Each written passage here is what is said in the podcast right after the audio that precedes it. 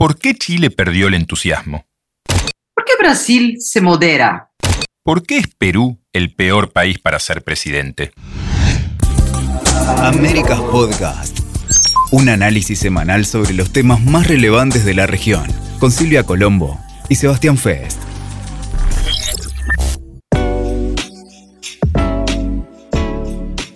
Hola Silvia, qué placer. Episodio 28 de Podcast Américas. Otra vez juntos, aunque separados. Yo en Buenos Aires, vos en Sao Paulo. ¿Cómo estás?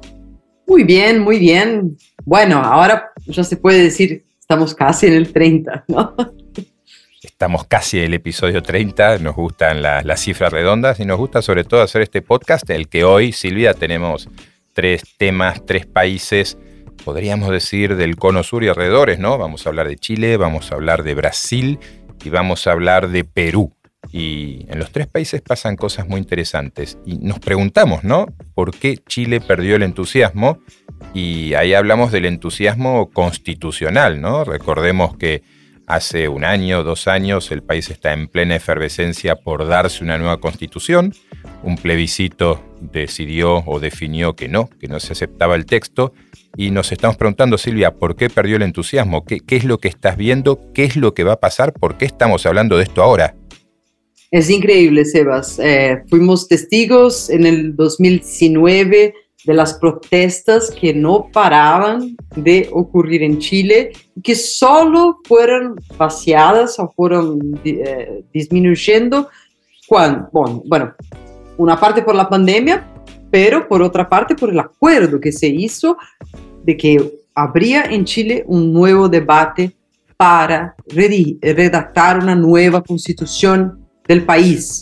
Eh, la actual constitución, vale recordar siempre, eh, fue eh, redactada y promulgada durante los años Pinochet. Y cambiar la constitución era un poco la bandera, una de las banderas principales de Boric y de su generación de políticos. Así es, ¿no? Cambiar la, constitución chilena era casi la razón de ser, porque uno ha hablado mucho con mucha gente en, Chile acerca de qué representaba el cambio de la constitución. Es decir, ante la pregunta concreta de hay cosas que en Chile hoy no se pueden hacer debido a la constitución, mucha gente te decía que sí, otra gente te decía no, la verdad que no, no es tan así. Lo cierto es que, bueno, los chilenos tienen que darse esa nueva constitución, es un compromiso de la coalición que llevó a Gabriel Boric al Palacio de la Moneda, y la situación hoy es un tanto diferente. Ese entusiasmo que vimos, que vivimos, que todos observaron en aquellos años, hoy está eh, bastante apagado. Pero, ¿por qué Silvia Boric necesita que, que la constitución salga sí o sí? Eh, yo no sé siquiera si él lo creía, si lo ve más como dolor de cabeza, ¿no? Porque todo estaba planificado para que él empezara el gobierno ya con la nueva constitución. Pero con el retraso que causó la pandemia en las votaciones, en la elección de, legisladores, para la que fue votada y rechazada en septiembre del año pasado, eh, ya se hizo de, la, de, esa votación un plebiscito sobre la, la actuación del presidente Boric.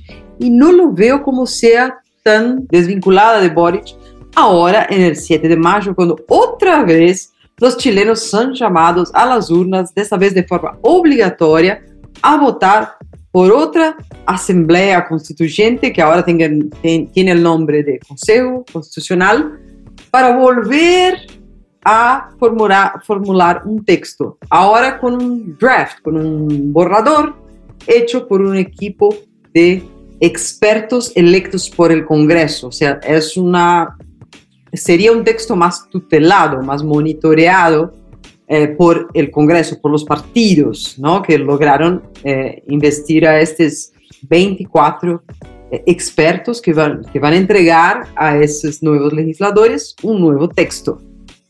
Claro, porque aquella constituyente, aquella asamblea eh, del intento anterior que fracasó, era muy distinta, Silvia. Vos recordarás que para muchos chilenos, que Chile es un país esencialmente eh, conservador en costumbres, en actitud, más allá de que hoy gobierne la izquierda, em, lo que sucedía en aquella asamblea constituyente era un happening, ¿no? Había demasiado color, demasiadas disrupciones y eso alumbró un texto que para muchos era excesivo. Bueno, para muchos eh, dos tercios de, los votantes eh, dijeron no y eso llevó a que efectivamente ahora se esté armando un texto con la base del aporte de expertos y sobre esa base y también sobre parte de lo que en su momento se acordó en aquella asamblea porque había artículos y había aspectos que eran muy positivos y muy valorables, eh, bueno, se llegue a este, a este sueño de tantos chilenos de tener una nueva constitución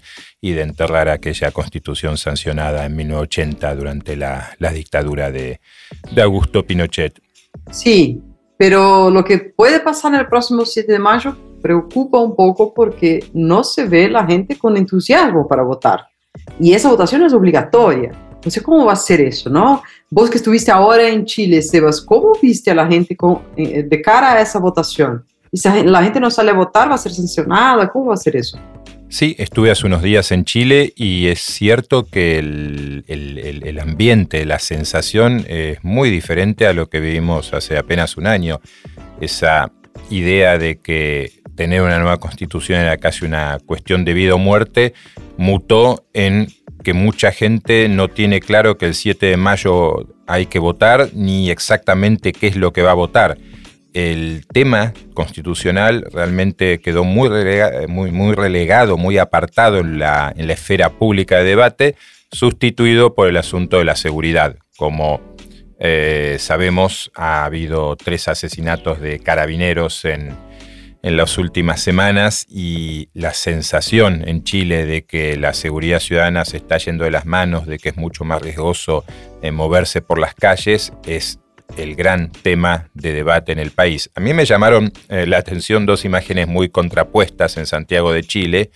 Por un lado, en la zona de Vitacura, que es un barrio de clase media alta o alta en, en Santiago de Chile, ver una cola infinita eh, de jóvenes y no tan jóvenes ante lo que era un negocio de donuts, ¿no? las típicas eh, donuts eh, redondas norteamericanas. Bueno, el furor que era eso, la gente queriendo tener su donut y haciendo una cola quizás de una hora o más, o más seguramente para obtenerlas, me llamó mucho la atención. Y como contracara, también me impactó ver en la Plaza Baquedano o Plaza Dignidad, como la dieron llamar, o Plaza Italia en el centro de Chile, en la confluencia eh, de Providencia y de... Ay, no me sale ahora el otro barrio, pero en el centro de Chile.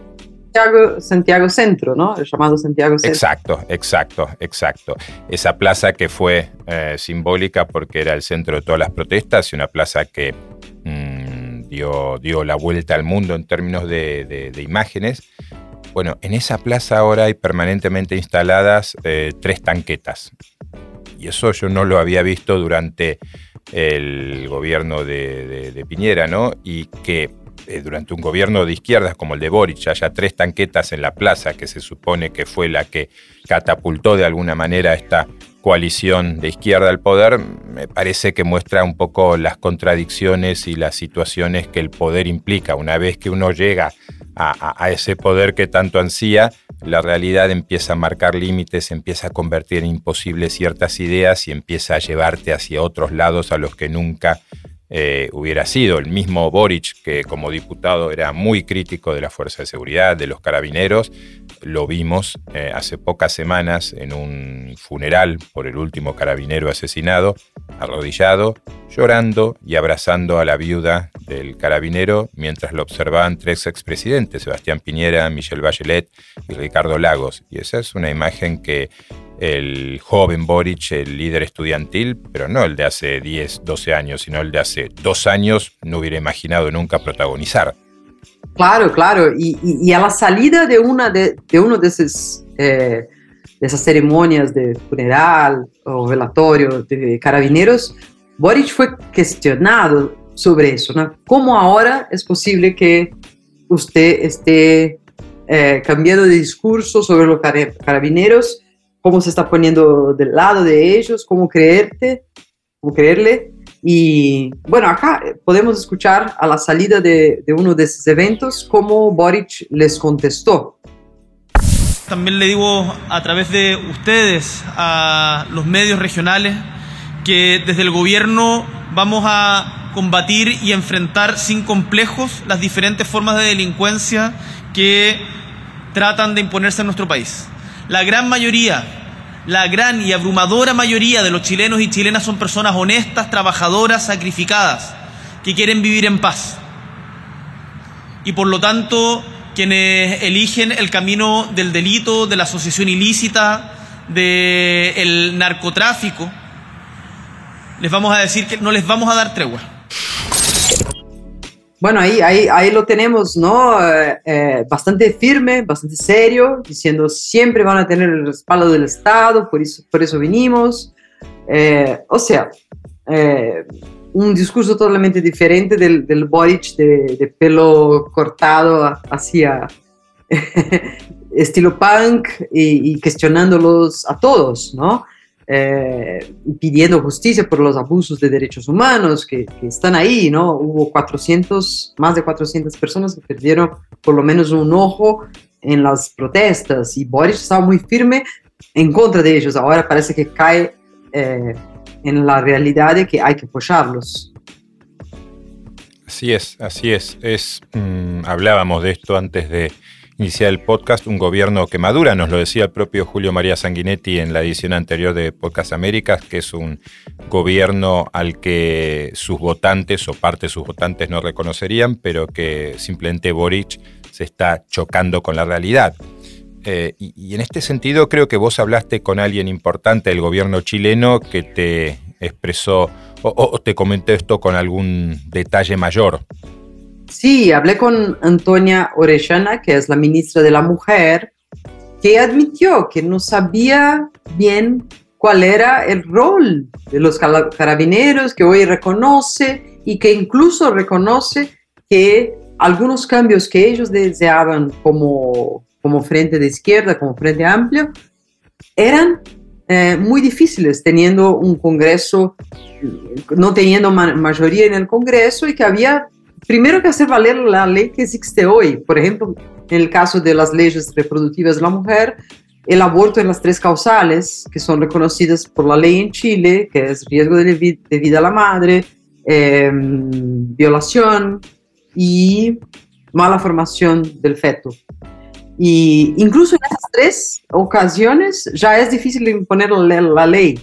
Y, y ella, ella admitió, tuvimos que retroceder en vez de proponer, proponer el aborto con consentimiento solo de la mujer, tuvimos que retroceder para que por lo menos en las tres causales fuera adoptada. O sea, una mujer joven que llegó al poder más o menos de la generación de Boric, que dijo, tuvimos un, un, un espanto al ver cómo era difícil hacer los cambios en la velocidad que queríamos. Y ese es un poco lo que pasa, le pasa a Boric en ese momento.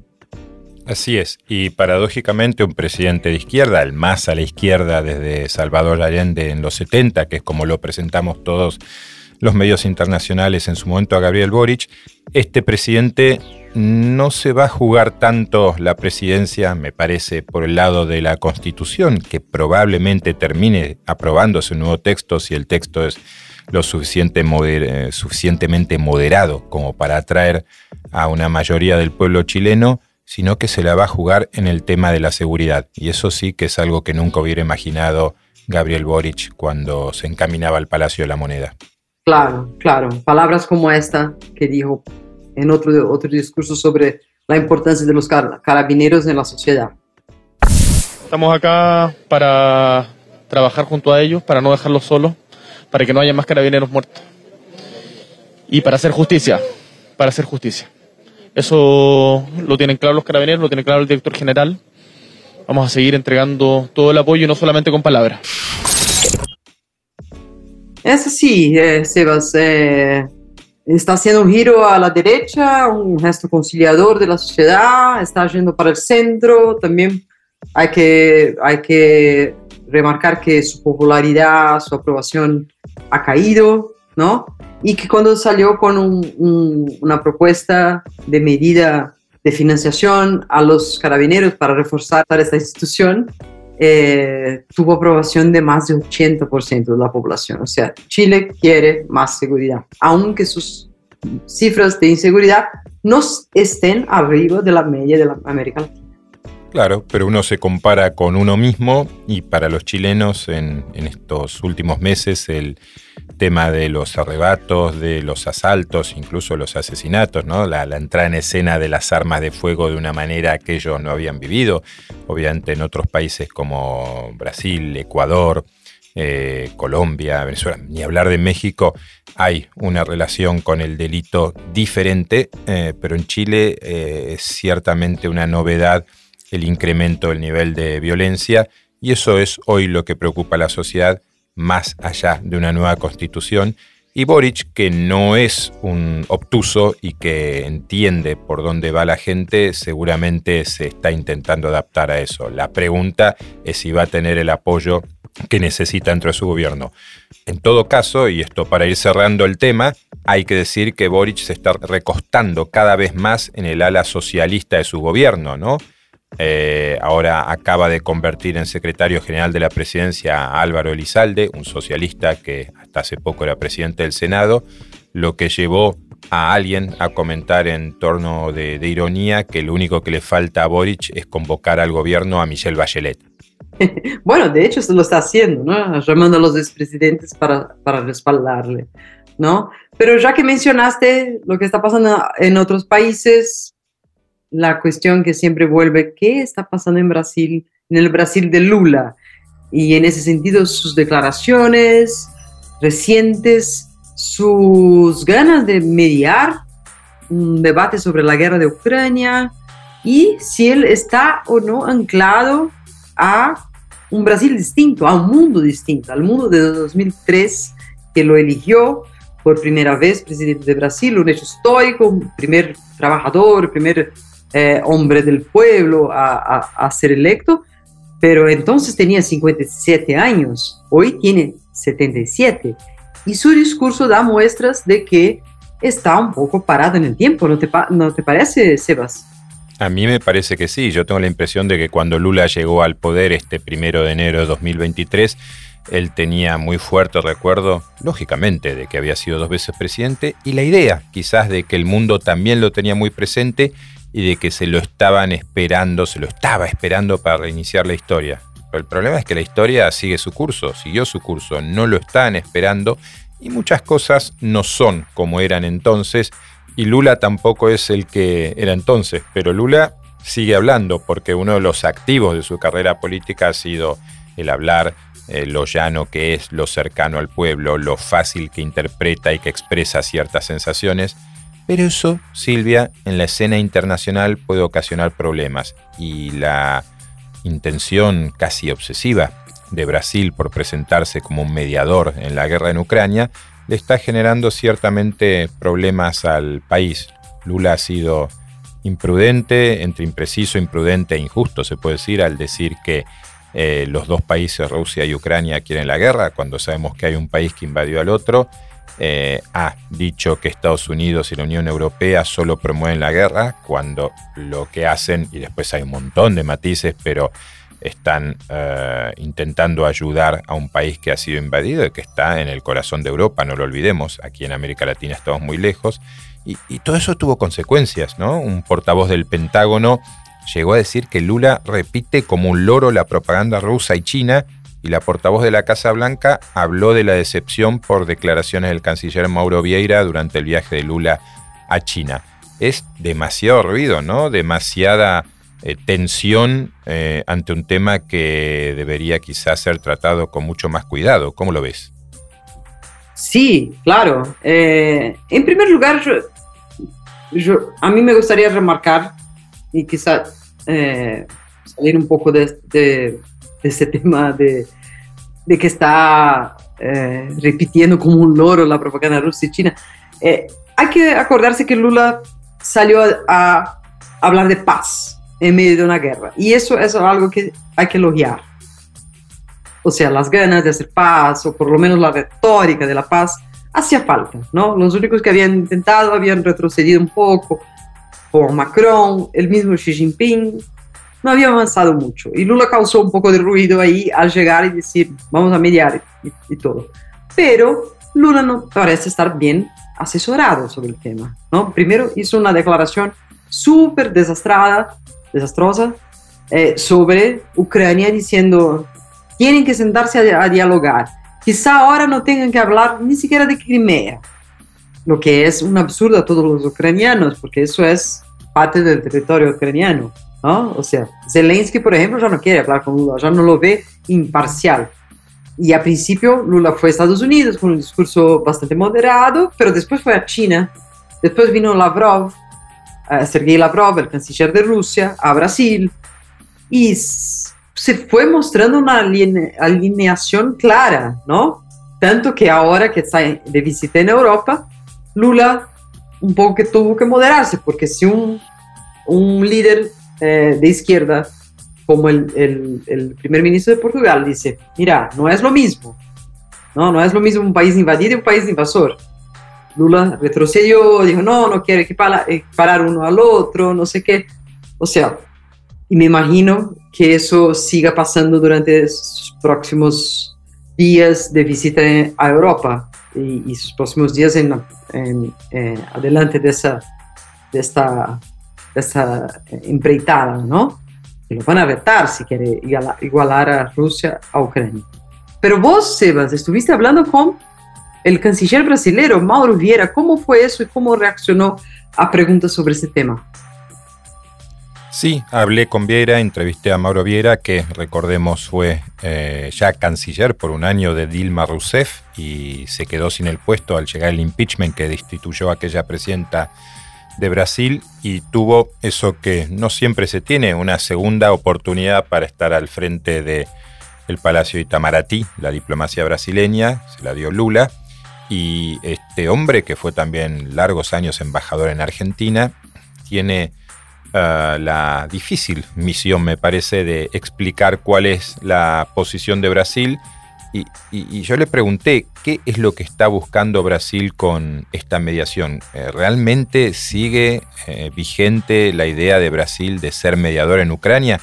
Y esto es lo que nos dijo.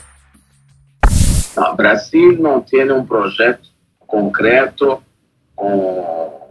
armado, definitivo. Lo que dice el presidente Lula es que escucha hablar muchísimo de guerra, todos hablan de guerra, guerra, guerra plata para inversión en la guerra, lo demás. que él está fatigado de esto que quiere escuchar más de paz. Eh, nosotros no nos proponemos ser un líder de un grupo de países. El que presidente Lula dice que él está listo para hablar, para conversar. Brasil tiene canales de comunicaciones con los dos países directamente y estamos dispuestos a invitar o actuar en conjunto con otros países que estén también dispuestos a promover la paz y promover encuentros con, con miras a una negociación de paz y que tengan países que tengan uh, de comunicación con los dos lados, que tengan la libertad de hablar con los dos. Eh, al principio se hablaba de, India, de, Indonesia, de Sudáfrica acompañando a Brasil en este club. Luego escuché hablar de China y de eh, Emiratos Árabes. ¿Con, quiénes encararía este intento Brasil? ¿Cuáles son los países que le han dado el sí? Nosotros estamos dispuestos a sentar en la misma mesa con todos los países que estén dispuestos a discutir la paz. Este es el tema todos, los que sean. Hay muchos otros que pueden estar, que pueden no estar. Eh, nosotros estamos dispuestos a conversar con todos, eh, discutir posibilidades de paz eh, con cualquiera, con todos los países que quieran. Interesante respuesta porque me parece, no sé si coincidís, que hay una cierta moderación del entusiasmo de Brasil por mediar Em, hay una propuesta un tanto difusa, todos los que quieran sumarse, todos recalca, eh, y cuando son muchos eh, es como un poco menos clara la, cosa, el asunto, ¿no? Pero no, no, no solo le preguntamos por las intenciones de Brasil, sino que hablamos también con Viera sobre el enojo de los Estados Unidos, porque aquella frase de repite como un loro, más allá de que provenga de un portavoz de segundo o tercer rango, porque es el portavoz del Pentágono, es el portavoz, no es la portavoz de la Casa Blanca, que expresó en términos mucho más diplomáticos la decepción. Pero bueno, que digan que un presidente de Brasil repite como un loro la propaganda rusa y china es bastante fuerte. Entonces eh, le preguntamos al canciller de Brasil por el enojo de Estados Unidos y esto es lo que nos dijo. No, yo, mire, a nosotros no nos llegó nada, además de, de repercusiones en la prensa, de voceros, de todo.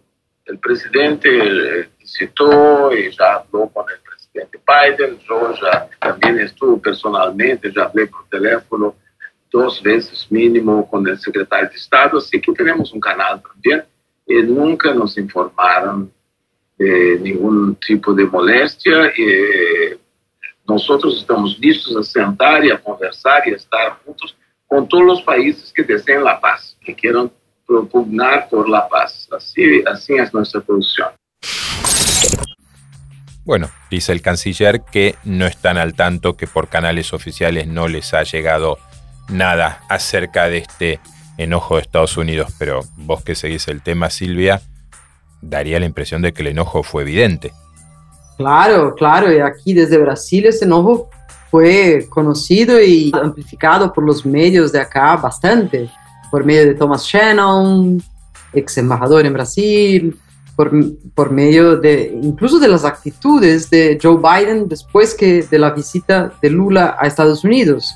Por ejemplo, una de, las cosas eh, que pasaron esas pocas semanas, Lula fue a Estados Unidos y Joe Biden dijo, quiero ayudar al Fondo de, la Amazonía, o sea, que es un fondo que existe, que lo, administra principalmente Brasil para cuidar de Amazonía. Pero Lula salió de Washington sin una cifra eh, justo después que, que, Lula viaja a China y se encuentra con Xi Jinping y se muestra más alineado con Rusia y con China, Joe Biden le dice a Gustavo Petro, presidente de Colombia, entonces de visita a Washington, que ya sí había una cifra y que era de 500 millones de dólares. O sea, de repente abraza con más énfasis y le da una cifra al presidente de Colombia, algo que no lo hizo con el presidente de Brasil un poco como en Brasil decimos alfinetada. ¿Cómo sería eso? Sería una provocación al gobierno de Lula. Mira, interesante. Y estamos hablando de una eh, provocación por parte de un presidente de los Estados Unidos de 80 años que acaba de anunciar que se va a presentar a reelección con la intención de gobernar entre los 81 y sus 85 años. ¿Quién lo diría? ¿A ah, ¿Quién lo diría? Pero bueno, no es fácil ser presidente, Silvia, ¿no? No es fácil ser presidente en ningún lado, pero cuando preparábamos este episodio 28 de Podcast Américas, llegamos a la conclusión de que si hay un lugar en el que es muy, pero muy, muy difícil ser presidente, eso es en Perú. Eh, uno, recuerda el inicio de aquella novela de Mario Vargas Llosa, Conversación en la Catedral, cuando se jodió el Perú. Y no sé, yo te preguntaría, vos que conoces muy bien ese país y que has estado ahí y que has eh, visto muchas debacles políticas y presidenciales en Perú, ¿cuándo se jodieron los presidentes de Perú? Es increíble. En el, en el espacio de tiempo del mandato, por ejemplo, de Pedro Pablo Kuczynski, que es el mandato anterior a este, que sería el de Pedro Castillo, que estuvo, que ahora está preso. Eh, yo estuve en Perú creo unas tres, cuatro veces, o porque iba a haber un impeachment del presidente, o porque ya había sido eh, o renunciado o impeachado el presidente. Eh, es una locura acompañar Perú, es una locura. No hay un expresidente vivo que no esté o investigado o condenado o ya en la cárcel. ¿no? ¿Y por qué estamos hablando de Perú esta semana? Principalmente por el hecho de que Alejandro Toledo, expresidente involucrado en el escándalo Odebrecht, llegó a Lima extraditado. Estaba fuera, eh, eh, prófugo de la justicia desde el 2018, cuando empezó a ser investigado por un supuesto desvío de plata para obras públicas de 25 millones de dólares, que era para la vía, la ruta interoceánica. Bueno, Toledo está preso ahora, ya estaba condenado a distancia y ahora está preso en la, misma, la mismísima cárcel en, en la que están Alberto Fujimori por corrupción y abuso de derechos humanos y Pedro Castillo, el que recién había sido electo a menos de un, poco más de un año, perdón, a la presidencia y que intentó dar un autogolpe, como lo hizo Fujimori en su momento.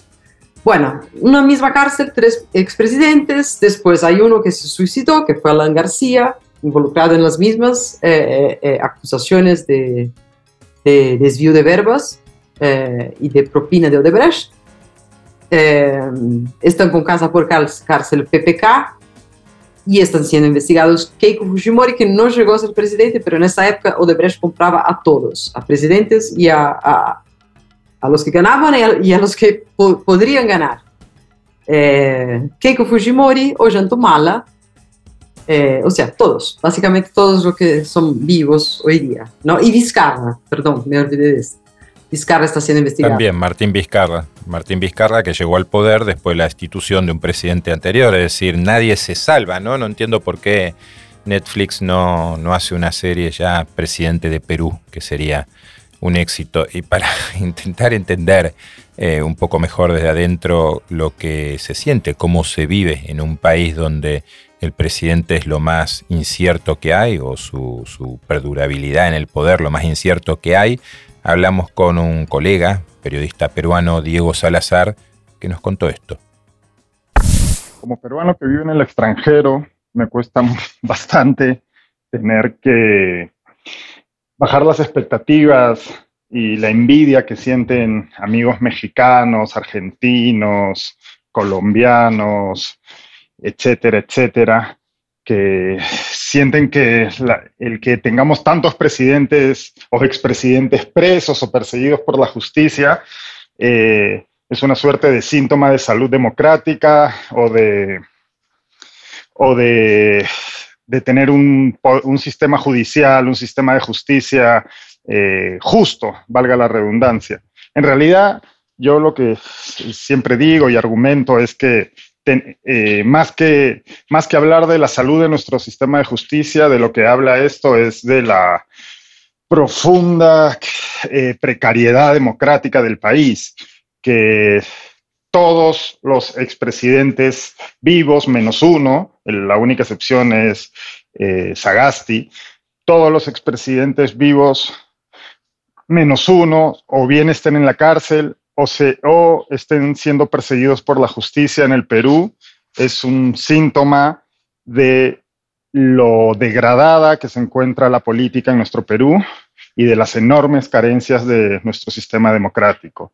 Y además, lo que hace eso es que, como venimos viendo eh, en la crisis eh, grave en la que se encuentra el Perú ya desde hace unos seis u ocho años, es que esto, lo que, esto a lo que lleva es que la, una amplia mayoría de la ciudadanía peruana haya dejado de creer en la política y de hecho muchos de los peruanos ah, eh, desconfíen de la democracia como sistema de gobierno y como, como modelo. Bueno, sin duda Perú eh, combina la, la, tragedia política con cierto casi humor negro, ¿no? Porque no hay otra manera de tomarse eh, la, vida política diaria en un país donde los presidentes saltan eh, como fusibles eh, con un promedio anual o menor. Lo curioso, Silvia, es que la economía del Perú sigue en líneas generales funcionando muy bien, con un presidente del Banco Central que es el mismo de hace años, años y años. ¿Alguna explicación habrá por ahí? Sí, sí, Sí, de hecho, el otro día hablaba con un analista chileno que decía eso. Ay, se habla tanto de la estabilidad en Chile, ¿no? Parece otra, otra obsesión nacional, la estabilidad política del país. Pero miren a Perú, que es la inestabilidad pura y sigue creciendo más que Chile y más que otros países. O sea que los países son distintos, hay que, hay que entenderlos en su contexto. Y el, el del Perú es bastante complicado. Los países son distintos, Silvia, eh, bien lo podemos decir eh, grabando desde Argentina, donde eh, los presidentes del Banco Central pasan, pasan y pasan, pero la inflación queda. Y bueno, en algún momento volveremos a hablar de ese fenómeno y de otros asuntos que tenemos por delante. Ya podemos prometer para el episodio 29 de Podcast Américas una cobertura, un análisis profundo de lo que sucederá en Paraguay en las elecciones del 30 de abril. Paraguay elige nuevo presidente y bueno, crucemos los dedos a ver si la semana que viene o en el episodio siguiente le podemos ofrecer a nuestros oyentes una entrevista con el nuevo presidente de Paraguay. En eso estamos trabajando. Por mi parte, bueno, agradecerte este, esta linda conversación que tenemos todas las semanas la de hoy. Y bueno, mando saludos a Sao Paulo a la espera de que nos volvamos a juntar en persona para hacer este podcast. Sí, sí, va a ser pronto, seguramente. ¿no? Y la semana que viene vamos a hablar del misterioso nuevo presidente, que vos tenés seguro quién es, yo tengo seguro que es otro, pero bueno, ahí vamos a ver quién, es, quién, quién lo sabe. Hay dos candidatos centrales y bueno, yo tengo una intuición de quién podría ser, tu intuición señala en otro camino y bueno, en el episodio que viene sabremos quién tenía mejor intuición.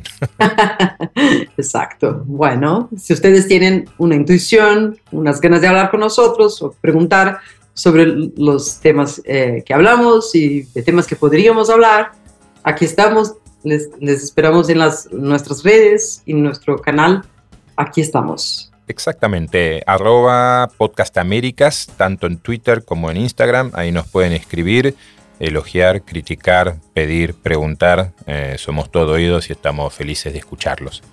Muy bien, muchas gracias Sebas, un gusto como siempre. Un placer Silvia.